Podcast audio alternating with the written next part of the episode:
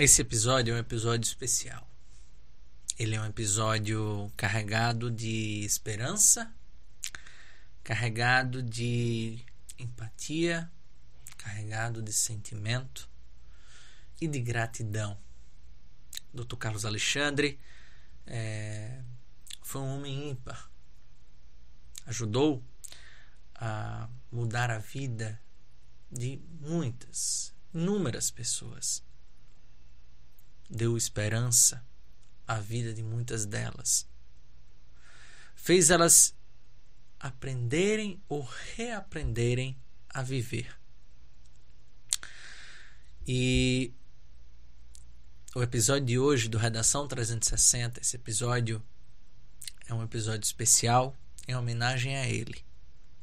Ele que há pouco menos de 30 dias estava aqui sentado nessa mesa comigo pôde compartilhar de diversas histórias, estudos, momentos que foram marcantes e que eu jamais esquecerei dentro de toda a minha vida. Acompanhe trechos, né, os melhores momentos do podcast Redação 360, episódio 72. E no final desse vídeo, eu vou deixar aqui meu total agradecimento a ele, a sua família e a tudo o que ele pôde nos fazer de bem durante a sua vida.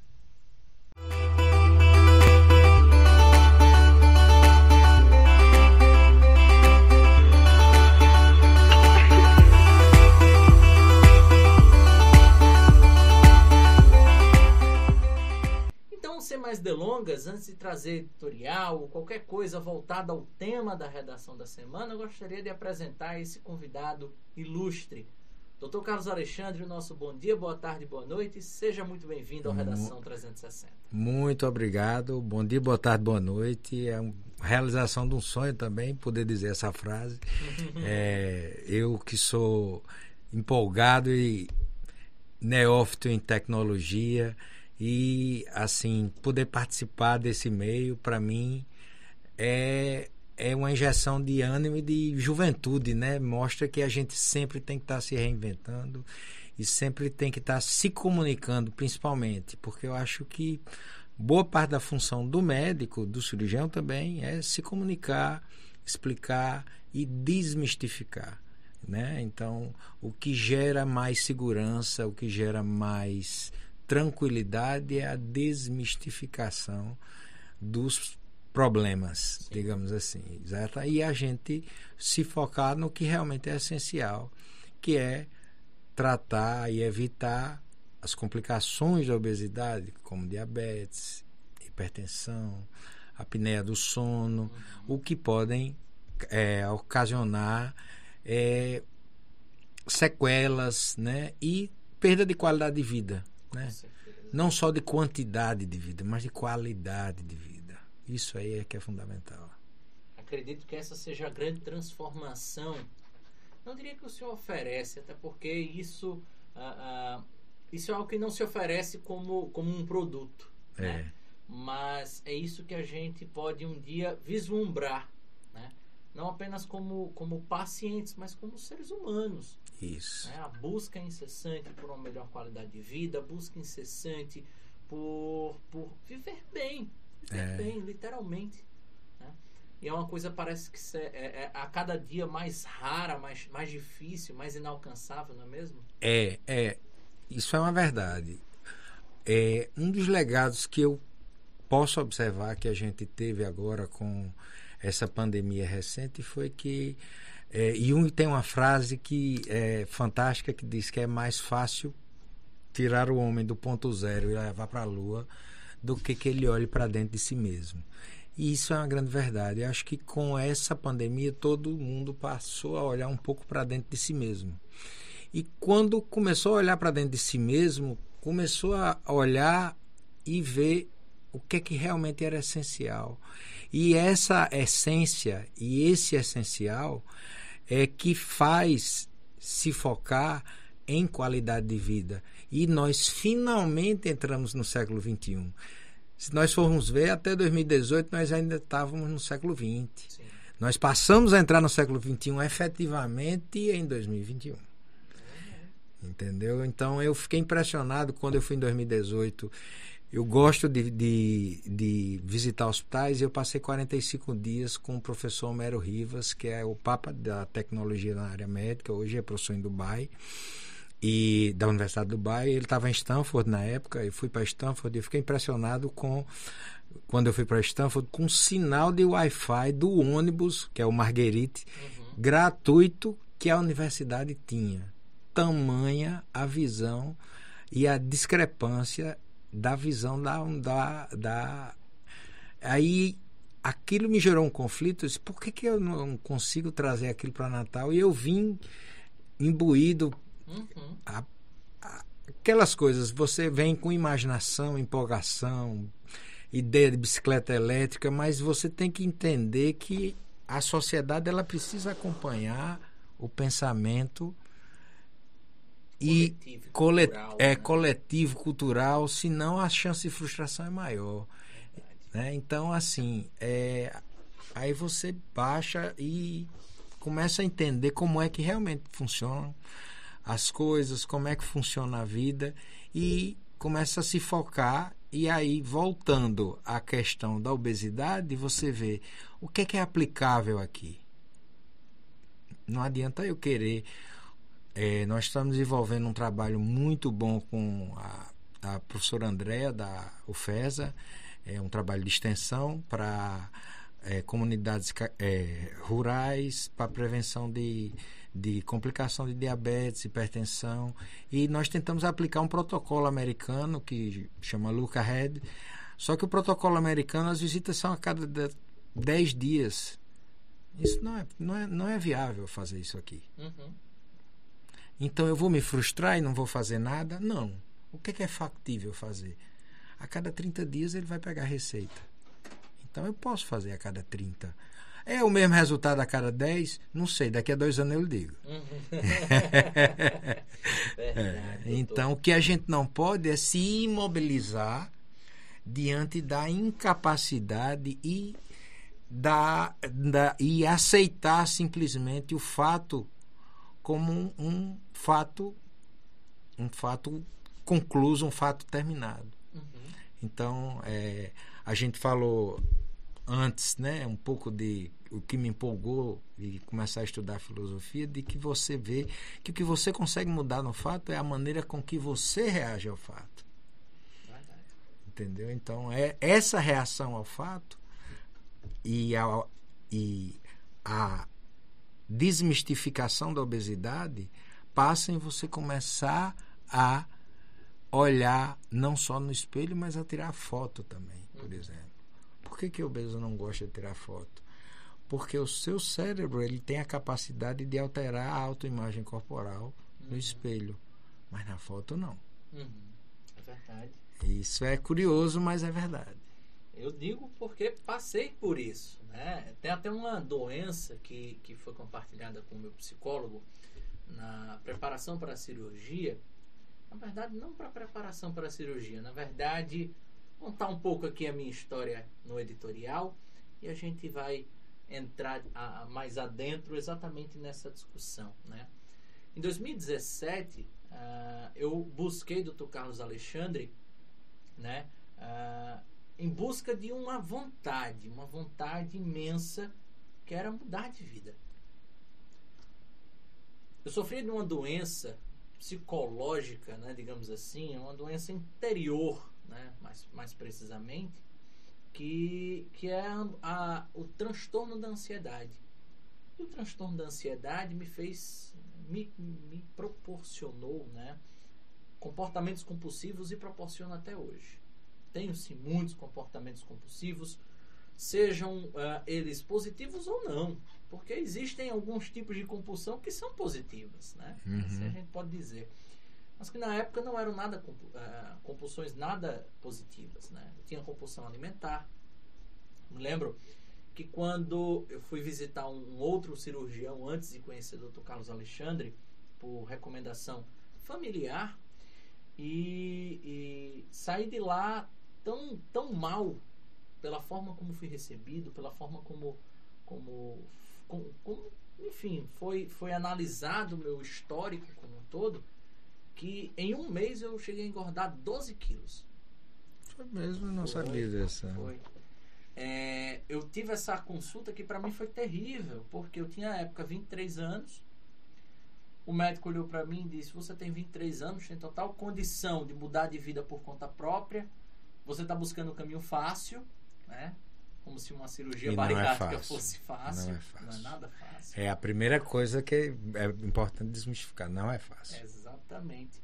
E, e, eu engordei 12 quilos em 30 dias. Eu me lembro que a, a, minha endocrinologista, a doutora Luana, até ficou surpresa. O que aconteceu? Você veio aqui há 60 dias, você era um e hoje você está bem mais, bem maior, né? É, bem mais forte.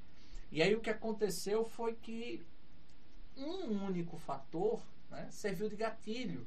E vários outros gatilhos eram presentes na minha vida. Então, quando eu encontrei o Dr. Carlos Alexandre, eu estava desesperado por duas coisas. A primeira, um alívio de uma dor interna que era muito complicada de se resolver e que nenhuma outra pessoa no mundo tem a capacidade de resolver senão você próprio. E uma segunda, me sentir diferente. Dr. Rony Peterson, que foi meu psicólogo, dizia que eu tinha uma doença, me diagnosticou com uma doença chamada ortorexia. É mais ou menos isso que o senhor acabou de explicar. Não gosta de se ver, aliás, até não tem problema de se ver no espelho. Só que você não se enxerga no espelho. Você não se enxerga é, quando era talvez menos obeso, menos, é. menos gordo. E, e foi isso que aconteceu por anos. E aí, quando eu de fato caí na real da minha situação física, da minha situação de diabetes, de hipertensão, né, de ter 23 anos e 130 quilos, foi que eu resolvi encarar e visitar o Dr. Carlos Alexandre. E foi aí que a nossa história começou, Dr. Carlos. Verdade, verdade. E aí, doutor, é, gostaria exatamente de trazer uh, para o nosso debate exatamente essa conversa anterior. Gente, só dizer uma coisa aqui a vocês: vocês perderam uma conversa anterior fabulosa, tá? Que a gente conversava um pouco mais uh, sobre, claro, gastroplastia, sobre outros procedimentos, mas principalmente sobre a questão da, da questão do eu. Do eu. O que, que o senhor pode trazer um pouco mais sobre essa sua experiência, essa sua larga bagagem sobre é, esse eu? É, esse eu, eu, eu lhe diria, isso, essa empatia que a gente eu acho que a gente da área médica, área de saúde como um todo, precisa exercer cada vez mais. Para mim, se torna um pouco mais fácil no que diz respeito à cirurgia bariátrica, porque eu sou operado também. Né? Então, eu sou obeso da vida toda. Né? Então, eu digo sou obeso da vida toda porque é, a gente tem que considerar a obesidade como doença crônica Sim e que você trata com cirurgia, mas pode precisar, além da cirurgia, fazer outras coisas, como tomar medicação. A psicoterapia, eu acredito muito na importância da psicoterapia de maneira contínua, né? Sim. Certo? Então, é, é, eu faço psicoterapia com paciente, eu gosto muito da linha cognitivo-comportamental, até um abraço para meu psicoterapeuta Thales. Então, é. Por quê? Porque eu, eu funciono muito bem me entendendo. Uhum. Então, eu acho que é isso um pouco que a gente também tenta passar no consultório. Cada um precisa se entender. E o que a gente propõe é exatamente o que você falou. A gente não propõe fazer uma cirurgia. O que a gente propõe é cuidar das pessoas. É Entendeu? Então, é tanto que as pessoas me perguntam, mas me diga uma coisa, e quando é que eu vou ter alta? Aí eu disse, sinceramente, nunca. e isso aqui, é até a próxima consulta. Ou seja, por quê? Porque é, o que nós vimos é interessante. Nos Estados Unidos tem um papel, tem um, um, um clínico chamado de bar, é, bariatrician, que é o clínico bariátrico. É, nós, nós tentamos durante algum tempo é, é, alguns modelos parecidos com os modelos americanos, mas não obtivemos o mesmo resultado. E na hora que nós resolvemos diminuir um pouco a quantidade de cirurgia e nos focar nos nossos pacientes mais, mais antigos, que às vezes tinham dificuldade de marcar, e sempre ter vaga para os mais antigos, nós tivemos um resultado de longo prazo melhor. Uhum. Então eu vi, é, como fã de Star Wars, This is the way, né? Do Mandalorian, This is the way. Então esse é o caminho. O caminho é focar nas pessoas. Sim. Entendeu? Não é focar em cirurgia focar em pessoas. Exato, doutor. E, e acredito que essa é a grande, a grande questão, né? O quanto que se transformou no mercado, né? A questão da, da busca, aliás, o todo é um mercado. Né? É. O, os comportamentos compulsivos a, da sociedade atual, até vamos entrar um pouco na filosofia agora, uhum eles são frutos de uma sociedade compulsiva. É verdade, né? é verdade. O mercado é compulsivo, os boletos são compulsivos, é verdade, vem todos os é meses, né? O trabalho é compulsivo e, consequentemente, esse comportamento compulsivo vem para o interior, vem para os seus é, hábitos, né? É. E é exatamente essa questão que, que a gente precisa entender um pouco mais.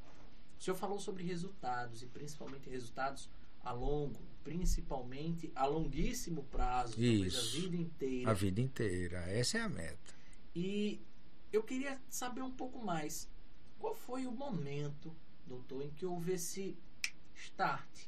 Em qual momento da, da sua trajetória, não só profissional, como também pessoal, é, o senhor passou a, a, entender que seria muito melhor acompanhar o paciente para uma vida do que simplesmente acompanhar esse paciente de uma forma momentânea, trazer uma boa sensação, uma sensação de alívio com a cirurgia, mas que não era continuado. Olha, eu consegui ter esse diferencial bem na minha visita em Stanford, pela própria organização do serviço que lá tinha, eu achei extremamente interessante. Nós, nós chegamos a implantar isso aqui antes do Covid, lá no Hospital Rio Grande, uhum. que era o mesmo modelo que tinha em Stanford, que era você ia é, para um, um centro médico e você passava no mesmo dia em todos os médicos que você precisava e depois você voltava para a sua cidade. Então, é, lá eu conseguia ver que havia essa. O, o paciente estava, como a gente diz, na mão. Uhum. E eu não conseguia reproduzir aqui porque o modelo nosso aqui da cidade são de vários consultórios descentralizados. Independentes. Independentes. E não há um prontuário único. Essa também foi um, uma busca que nos fez ir ao caminho da tecnologia. Uhum. Nós desenvolvemos a aplicação é, para é, teleacompanhamento, telemonitoramento, com prontuário eletrônico, conforme as normas. Mas é como a gente conversava sobre Machado de Assis antes também, vocês perderam é, a temporal. Então, mas não adianta eu querer implantar esse tipo de solução agora, porque ela está à frente do tempo. Então é muito melhor eu utilizar um prontuário que já existe, um Google Meet, uhum. com é, alguma segurança mas que as pessoas estejam familiarizadas e resolver pequenos problemas do que querer resolver uma solução pular a 10, 15 anos na frente e eu não vou conseguir. Sim. Entendeu? Então, é melhor que a gente vá implantando a tecnologia de maneira gradual. Acho que é mais salutar. Com toda certeza. Doutor, há quantos anos e mais ou menos quantos pacientes o senhor já acompanhou durante todo esse seu período profissional? Olha, gente, eu comecei a operar em 2000 e 2003. 2002, 2001, 2002, eu estava em São Paulo, fiz o curso com Garrido, doutor Garrido, lá no Instituto Garrido. Vim para Natal e a gente começou 2003 para cá, 18 anos. 18 anos, né? É um é, bom tempo. É um bom tempo. Olha, sinceramente, eu não, não, não, eu não tenho ideia do número. Se eu for chutar é, mais, mais de mil pacientes, com certeza. Acho que mais de 3 mil, com certeza. o número em si é, talvez mas... nem seja tão relevante. É, mas, mas, é isso que eu ia lhe dizer agora. O número não é tão relevante. Uhum. O que para mim hoje que se torna cada vez mais relevante é, por exemplo, é, até mando um abraço para ela se ela estiver vendo, Salete, uma paciente amiga, que soube da minha fratura de coluna e ela teve uma fratura de coluna e foi me dar uma força, me dar um abraço. Rapaz, isso para mim não tem preço. Sim. Isso para mim não tem preço. Então, assim, é por isso que eu lhe digo, estar mais próximo de quem eu já tratei, hoje tornou-se uma meta. Uhum. Porque quando eu olhei para mim, eu vi, isso eu gosto, eu, eu gosto de conversar. Entendeu? Então, uhum. então, atender 40 pacientes numa tarde, 30 pacientes é, numa tarde, começando de uma hora, terminando de 10 horas da noite, não, não, não é mais. Não é mais. É, é, foi produtivo durante uma fase, foi uma fase, mas hoje o que a gente busca é atender 8, 10 pessoas, nem que seja todo dia, uhum. 8, 10 pessoas, mas que eu possa passar uma hora conversando. Uhum. Entendeu? Sim até é, isso é muito interessante, doutor, porque me leva exatamente a reviver aquele ano de 2017. O quanto que uma conversa é importante nessa, nessa perspectiva, o quanto que um, um, um olhar humano é muito importante. Vou até trazer uma figurinha que não está aqui presente, mas que o senhor conhece muito bem, que é a doutora Elaine, inclusive. Sim, já. Acredito que ela esteja acompanhando. Um beijo é. para ela. Doutora Elaine foi também muito importante nesse meu, nessa minha trajetória. E me lembro que ao sair da consulta com o senhor, fui consultar com ela e ali eu percebi duas coisas. O quanto que a equipe que estava em volta era uma equipe muito humanizada e o quanto que eu estava totalmente é, é, é, seguro. Totalmente seguro ali naquele ambiente, sabendo que nada de, de, de, de ruim, claro, é impossível a gente dar é. total segurança, 100% de segurança, afinal é uma cirurgia, uma cirurgia complexa. É. Mas eu sabia que eu estava nas melhores mãos possíveis. Né? E isso foi fundamental. E aí eu gostaria de trazer isso um pouco mais para o outro lado. Né? um lado um pouco mais filosófico, um lado um pouco mais voltado ao que o senhor está acompanhando hoje. O senhor disse a mim numa pré, numa pré-entrevista o quanto que, que vem acompanhando, vem estudando duas correntes, um tanto distintas, mas querendo ou não, é, é, dialogam. É, né? é, elas dialogam, dialogam, exatamente. O estoicismo e o minimalismo. Isso. Pode contar um pouco mais o que elas querem dizer e por que, que elas vêm sendo Olha, correntes de estudo do senhor? Eu digo que o, o estoicismo e o minimalismo, eles são uma busca, na verdade. Ninguém é totalmente minimalista, nem ninguém é totalmente estoico. Eu acho que é. E quando você vai estudar um pouco da, da literatura ligada à área, você vê que realmente, realmente, mesmo os grandes mestres, eles se dizem em processo, uhum. né? Então ele diria que eu sou um mero iniciante curioso. e que estou percebendo em pequenas coisas. Por exemplo, é, devido à fratura que eu tive na, na coluna, eu estou sem carro e eu percebi que sem carro o meu templo triplica. É impressionante. Então você vai entender, poxa, mas isso é completamente fora do padrão. Uhum. É completamente fora do padrão. Mas se você for ver, o século XXI é o século do acesso. Sim. E o século do acesso você não precisa ter. Por exemplo, eu fui, eu me acidentei numa cachoeira em Bananeiras e fui para um condomínio fechado lá, fantástico, com golfe. Mas eu não tenho casa lá. Eu fui no Airbnb uhum. e aluguei. Eu preciso ter uma casa em Bananeiras? Não. Eu preciso ter. Não, porque eu tenho acesso. Isso faz com que isso diminua a pressão sobre o que a gente conversava antes, século XX e século XXI. O século XXI, e é interessante quando você conversa com as pessoas muito jovens, eu converso com meus sobrinhos às vezes, disso, e é, o pensamento ele é diferente, completamente diferente. Não é mais aquele pensamento de produzir. Não, peraí, eu quero viver, eu quero viver na tranquilidade. Eu não preciso disso tudo. Entendeu? Então, aquilo que a gente conversava, é, quando é que você deu esse start? Deu esse start quando eu vi que aos 48 anos o futuro chegou. Uhum. O que é que eu vou esperar mais? Eu tenho que aproveitar hoje. Exato.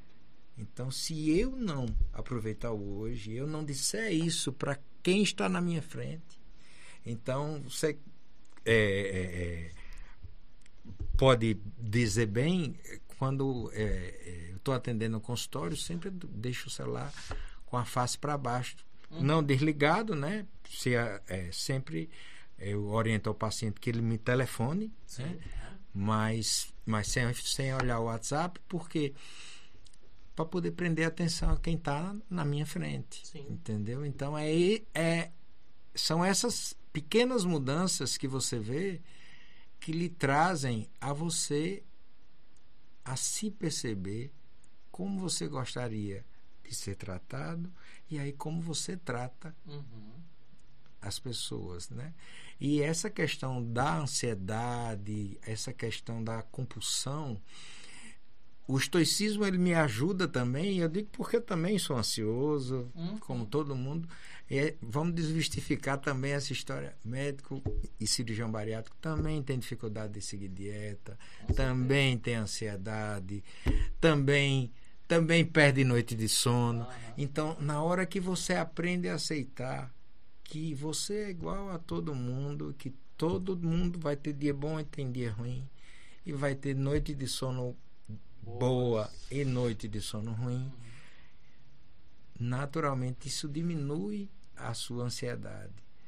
E uma das coisas que eu gosto muito dessa linha estoica é que o problema de hoje você resolve hoje.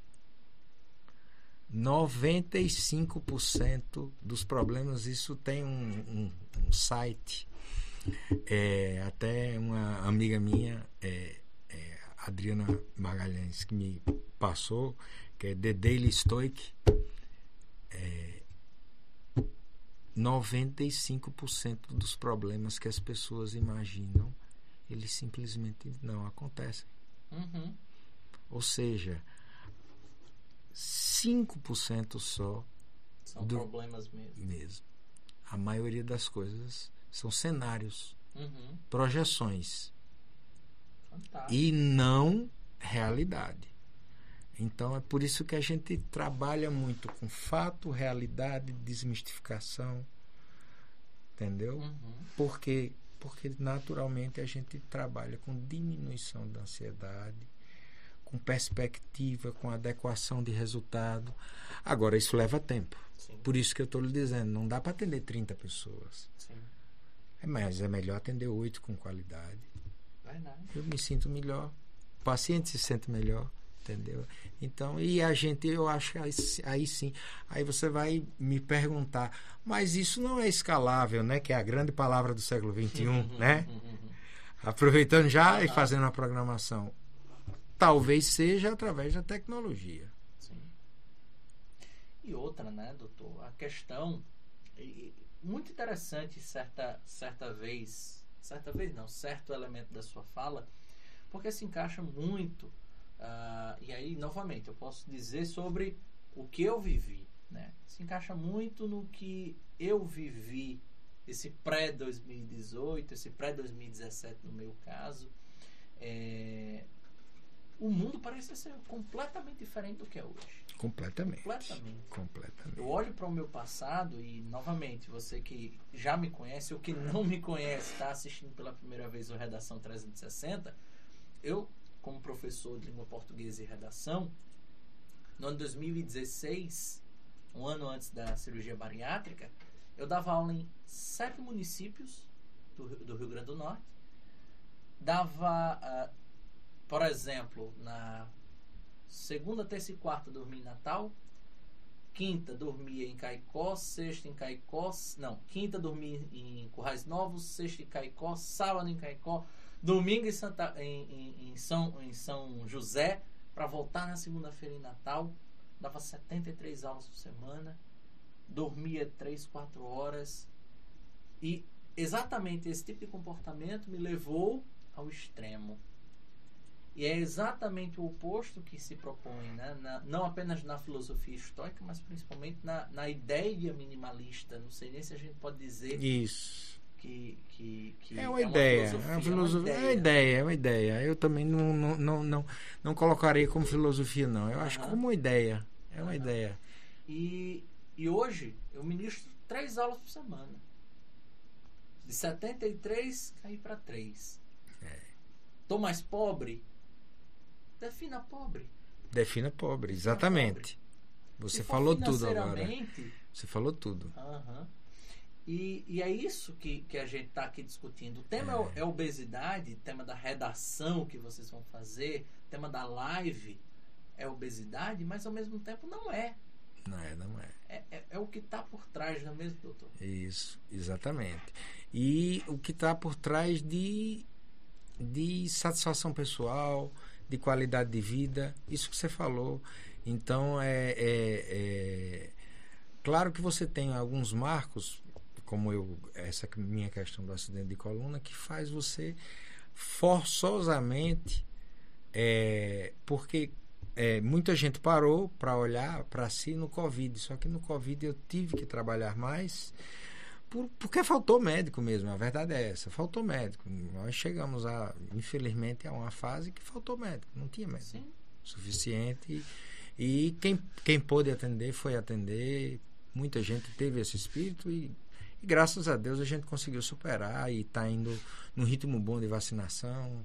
E acho que esse é o caminho. Mas com isso eu não parei. Eu vim parar agora, depois da fratura. Então, todo o processo que várias pessoas passaram com o Covid, eu estou passando agora com a fratura, que é uhum. é parar forçosamente para olhar para si. Uhum.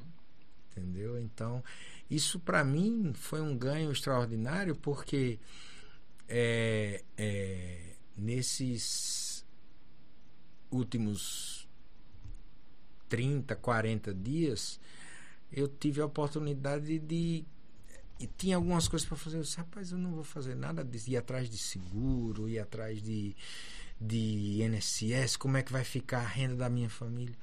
Rapaz, não, eu vou tomar um banho de piscina com meu filho. Aí você vai me dizer, você está mais pobre por causa disso? Uhum. Eu acho que eu estou mais rico. não tenho dúvidas. Eu acho Exatamente. que eu estou mais rico. Eu acho que eu estou mais rico. Estou andando, tô andando de Uber com a alegria do mundo todinho, sem poder dirigir. Mas eu tô achando ótimo, uhum. fantástico, entendeu? Hoje eu consegui é, fazer consultório, resolver problema burocrático, almoçar em casa e tirar um cochilo depois do almoço estudar um pouco para vir para cá bem tranquilo. Isso é uma riqueza. Isso é uma riqueza. Antes eu cheguei a fazer como você, eu cheguei a trabalhar em cinco hospitais. Uhum. Cinco hospitais. Você imagina o que é você trabalhar em cinco hospitais diferentes? Ah, mas é na mesma cidade? É, mas imagine com trânsito caótico. Você para o carro, tira o carro, entra, estaciona, vai, examina, pega o carro de novo, sai, vai para outro hospital, examina e tal, depois tem que estar no consultório, tem que atender e é o paciente, um paciente urgente que está no outro hospital. É, exatamente. Então ah. hoje um grande ganho de qualidade de vida foi eu apenas em um hospital, uhum. que é o Hospital Rio Grande e um hospital público que é o Hospital da Polícia. Uhum. E é, é essa a chave. Essa é a chave. Essa é a chave. Então, doutor, é, saindo um pouquinho desse, desse lado filosófico, que acredito eu vai ser o grande fomento da sua redação, tem de ser, primeiro por ser fora, fora da caixa. Normalmente, quando se fala em obesidade, as pessoas falam sempre das mesmas coisas. Exato. Né? E vou falar um pouquinho dessas coisas nesse momento. Vamos, né? vamos. A gente precisa tocar nesses assuntos, que é a questão das doenças físicas que estão meio que escondidas com a obesidade. A gente lembra das principais, né? A questão da diabetes, a questão da hipertensão, a apneia do sono. Só contando aqui um, um episódio, né? Uh, eu cheguei a, a, a, ter 200, mais de 200 apneias durante aquele exame. Como é o nome do exame, doutor? É, polis, é polissonografia. Exatamente, mais de 200 por hora, salvo me engano, uma coisa assim estrondosa e a gente não se dava conta. E não entendia por que não dormia bem. Né? É. E, e aí é exatamente isso que eu preciso entender. Doutor, por que tantos pacientes, ou melhor dizendo, por que, que a obesidade hoje, socialmente falando, não é tão vista, ou não é mais vista como uma doença? Ou se ela, né, porque existem pacientes obesos que talvez não tenham essas doenças ali por trás, mas se eles são potenciais alvos dessas doenças no futuro. Eles são potenciais alvos, sim, e eu gosto muito de fazer uma comparação de obesidade com aviação. Então é um avião ele não cai por uma causa só. Sim. Ele cai por um somatório. Então, a obesidade ela acontece também não por uma causa só. É um somatório de causas. Ao mesmo tempo que as doenças que ela acarreta e as complicações não serão uma só. Por exemplo, você não está. Nós, nós vivenciamos isso agora com um aumento de incidência, por exemplo, de letalidade entre obesos jovens com COVID. Com COVID. Isso foi muito patente. Então, Sim. pode ser realmente até tema de redação. Por que, que nós tivemos tanta um aumento de letalidade de obesos jovens com hum. Covid? Porque os idosos já tinham começado a se vacinar, Estavam talvez isolados? Estavam isolados. Eu, eu digo que eu estava, eu estava de dentro dos, das duas pontas. Tanto vi paciente de UTI como vi paciente de porta, como a gente diz. Uhum. E a outra coisa que havia é que, como você falou, a obesidade ela não é vista como doença. Só que qual é o problema da obesidade? É que ela leva a um estado pró-inflamatório. Então, quando você pega um vírus que provoca uma resposta inflamatória intensa, como o coronavírus, então, é como se você fosse apagar fogo com gasolina. Então, daí é que se viu a tragédia que se teve. Então, assim, essa desmistificação do que é obesidade é importante porque a gente tem que começar a enxergar como problema antes que o problema se torne um problema grande demais para ser resolvido. Uhum. A hora da gente tomar providência eu digo sempre, é antes do avião decolar. Depois que o avião está no ar, meu amigo, já está no ar o avião. Verdade. Então a gente tem que tomar providência antes. Doutor, hoje se vê muito uh, tratamento de obesidade, uh, hoje não, há muito tempo, em relação ao uso de medicamentos, e se esquece um tanto sobre como, como utilizar o tratamento da obesidade de uma forma um pouco mais natural. Como é que a gente pode falar sobre essa questão do tratamento, seja medicamentoso, seja com formas holísticas, enfim? É, eu acho que o medicamento ele tem sempre o seu espaço. E tem uma indicação realmente das sociedades médicas que é para obesos grau 1, para quem tem sobrepeso, para obeso grau 2 que deseja tentar controle controle clínico, ou mesmo para quem tem obesidade grau 3 e é virgem de tratamento, quer tentar é, a, as medicações avançaram bastante com a cirurgia bariátrica, com a tecnologia da cirurgia bariátrica, uhum. hormônios que se descobriu que funcionam exatamente nessa nesse entendimento do corpo sobre composição corporal uhum. foram descobertos após a cirurgia bariátrica. Então a gente tem uma gama de medicamentos hoje muito grande. O que não a gente não pode é terceirizar o problema, uhum. que é isso que a gente sempre conversa e encontra. Então eu digo muito, olhe, a cirurgia, um medicamento, o que quer que você faça é uma ferramenta. Uhum. Mas tal qual o celular ou o copo com água que vai matar minha sede, quem vai fazer o ato sou eu. Então você é alguém ativo no processo. E aí você vê que a gente já está começando a conversar de psicologia, não está falando mais de cirurgia. Entendeu? E de nutrição e de atitude perante a vida, de atividade física. Então, é, o que essa desmistificação é importante é que, é como você falou, não é um caminho fácil. Não existe caminho fácil. Por quê? Porque nós estamos falando de algo para o longo da vida. Então, que a gente colocou uma ferramenta e que você pode fazer um bom uso da ferramenta ou não. O que a gente tenta é selecionar qual a melhor ferramenta para você e se aquele é o momento adequado para você fazer o uso dessa ferramenta. Doutor, permita-me interrompê-lo, mas uh, isso volta para uma, uma questão que eu considero chave em relação a pacientes obesos, que é o quanto que, que o paciente obeso ele se vê como incapaz. Ele se vê como incapaz de resolver esse problema porque ele enxerga o problema lá no fim. Por exemplo, quando eu tinha 130 quilos, eu não tinha dificuldade em perder 2, 3 quilos. Mas eu não via a capacidade de perder 60, como perdi com a cirurgia. Ou seja, eu olhava para o todo e não via que era uma, uma repetição contínua, diária. Né?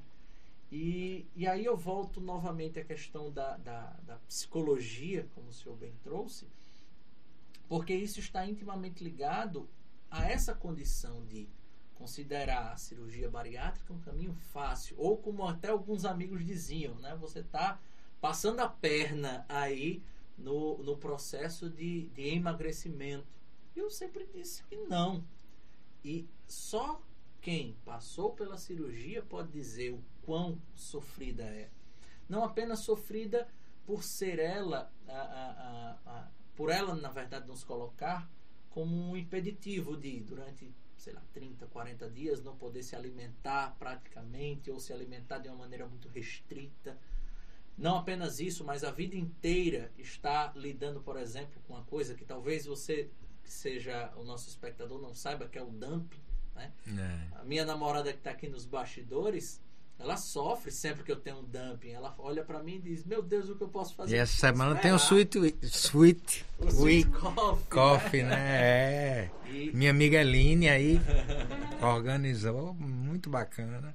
Pois, pois é, é, e, para quem é bariátrico lidar com isso, por quê? Porque a gente não muda a cabeça do bariátrico. É.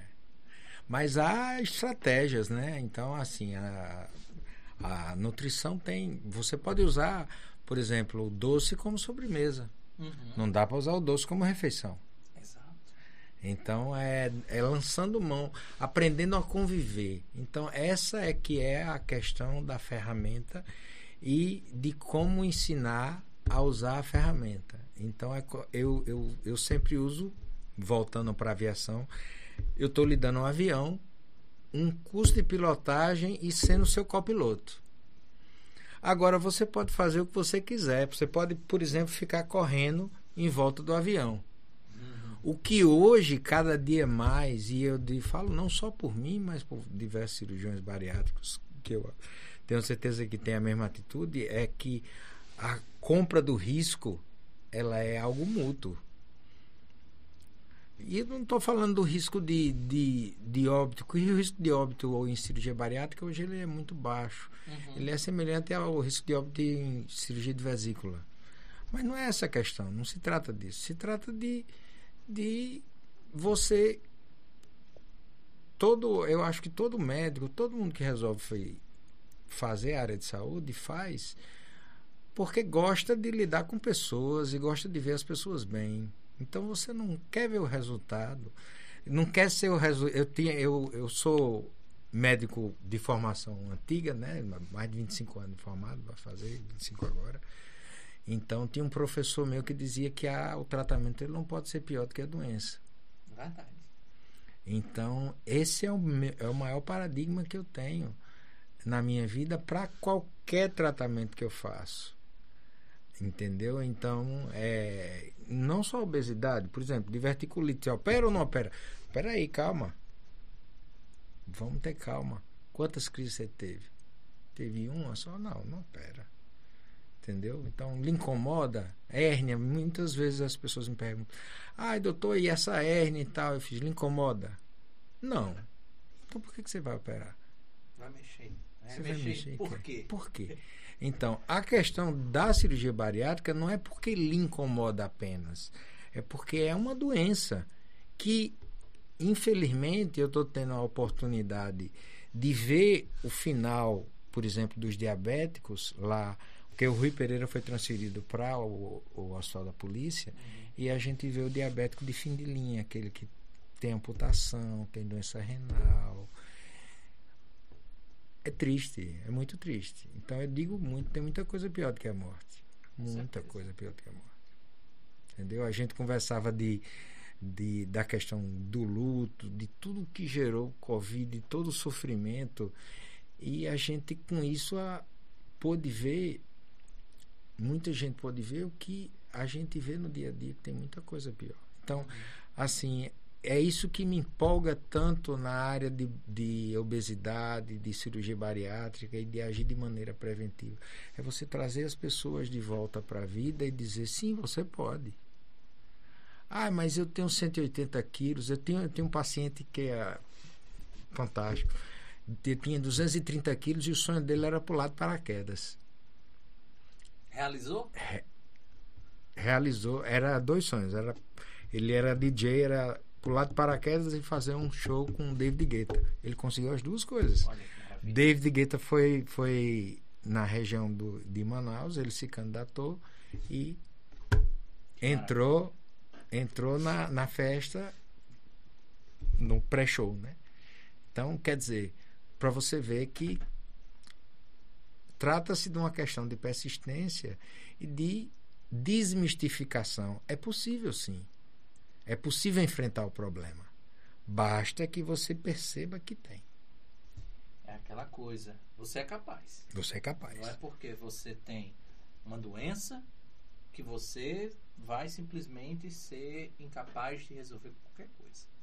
Exatamente. Exatamente. Falamos o tempo todo da obesidade sobre uma questão do indivíduo, mas a obesidade em relação à saúde pública principalmente por termos no Brasil mais de 33 milhões de pessoas obesas. Doutor, existe algum tipo de medida, algum tipo de política pública que pode vir a ajudar, que pode vir a amenizar tantos e tantos casos?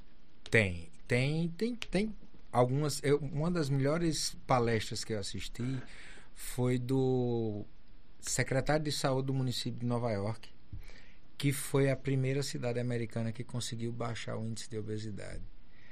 E eles fizeram algumas medidas, como, por exemplo, sobretaxaram super size. Uhum. É, outra coisa, quem é o maior comprador de comida, o maior compra, comprador de alimento nos Estados Unidos? É o governo. Sim, claro. Então, ele compra alimento saudável. Outra política que Nova York adotou e, e é muito interessante dessa palestra, que foi num congresso mundial em Atlanta. Mundial não, americano, foi americano. É o Best Week em Atlanta. E Atlanta é a sede da Coca-Cola, Coca né? Então, é, é, foi trava-língua agora. Então, é a sede da Coca-Cola. E a principal briga foi com a indústria de refrigerante. Porque a indústria dizia: não deixe que os políticos decidam quanto e o que você deve beber. Uhum. Só que a imprensa comprou a briga do secretário de saúde. E ele conseguiu com isso é, que a sociedade como um todo ficasse a favor dele. Porque o lobby nos Estados Unidos é muito forte. É fortíssimo. Se a gente acha que aqui é forte lá, Lá não, não só é forte, como é legal. Aqui, uhum. aqui é ilegal. Uhum. Lá é legal o lobby. E lá é fortíssimo. Então, o que é que acontece? Ele, além disso, outra coisa que ele fez foi: você quer abrir um, um comércio de rua. Se for ligado à alimentação saudável, a estilo de vida saudável, é super simples as licenças. Agora, se for o inverso. Interessante, doutor. São medidas que não são nada, nada uh, difíceis. Não, não. Nada difíceis. Não. não. Falta, na verdade, força de vontade. Né? É. A nossa. Nós temos uma medida aqui muito simples, que pode ser feita e que vai gerar um benefício para resolver diversos problemas, que é integrar as ciclovias. Nós temos cinco ciclovias em Natal. A cidade ela é prioritariamente plana, apesar das dunas. É, in, só que as ciclovias elas não são interligadas. Então, nós temos uma gasolina a 6,50, uma cidade, uma cidade pequena. pequena que qualquer trajeto de bicicleta, que se você não quiser suar, pode ser elétrica, uhum. pode ser feito em, em 10, 15 minutos, uhum. mas que não pode ser feito porque não tem as a interligação das ciclovias. Nem segurança. Nem segurança. Nem segurança. Nem segurança. Pois é, doutor. Agradecer imensamente a doutor Carlos Alexandre, que durante essa quase uma hora Olha, parece que foi 10 minutos. É foi, verdade, é verdade. gostoso demais. doutor Carlos Alexandre, além de um muito obrigado, aqui vai um até breve. Temos a certeza de que o Senhor está num canto muito melhor do que qualquer um de nós. Por todo o bem que o Senhor fez durante a vida, por toda a dedicação, por tudo que plantou nesses 48 anos de sua existência. A, a doutora Elaine, a seus filhos, a sua família, a seus amigos, os sentimentos. E há sempre lembrança positiva das suas mensagens de apoio, do seu olhar atento, do seu ombro, inclusive, em momentos de desespero das pessoas que te rodeavam e da sua mensagem de esperança e fé. Se você pôde assistir esse vídeo por completo, deve ter lembrado de Dr. Carlos Alexandre em diversos momentos, em diversas situações durante a sua vida. Eu guardarei para sempre não apenas esse episódio, como as muitas mensagens que compartilhamos ao longo de toda a nossa presença, o nosso compartilhamento. Espero que o Senhor esteja olhando por nós e para nós aí de cima e nos protegendo. Um forte abraço, até a próxima semana e principalmente vivam as suas vidas da melhor e da maneira mais plena possível.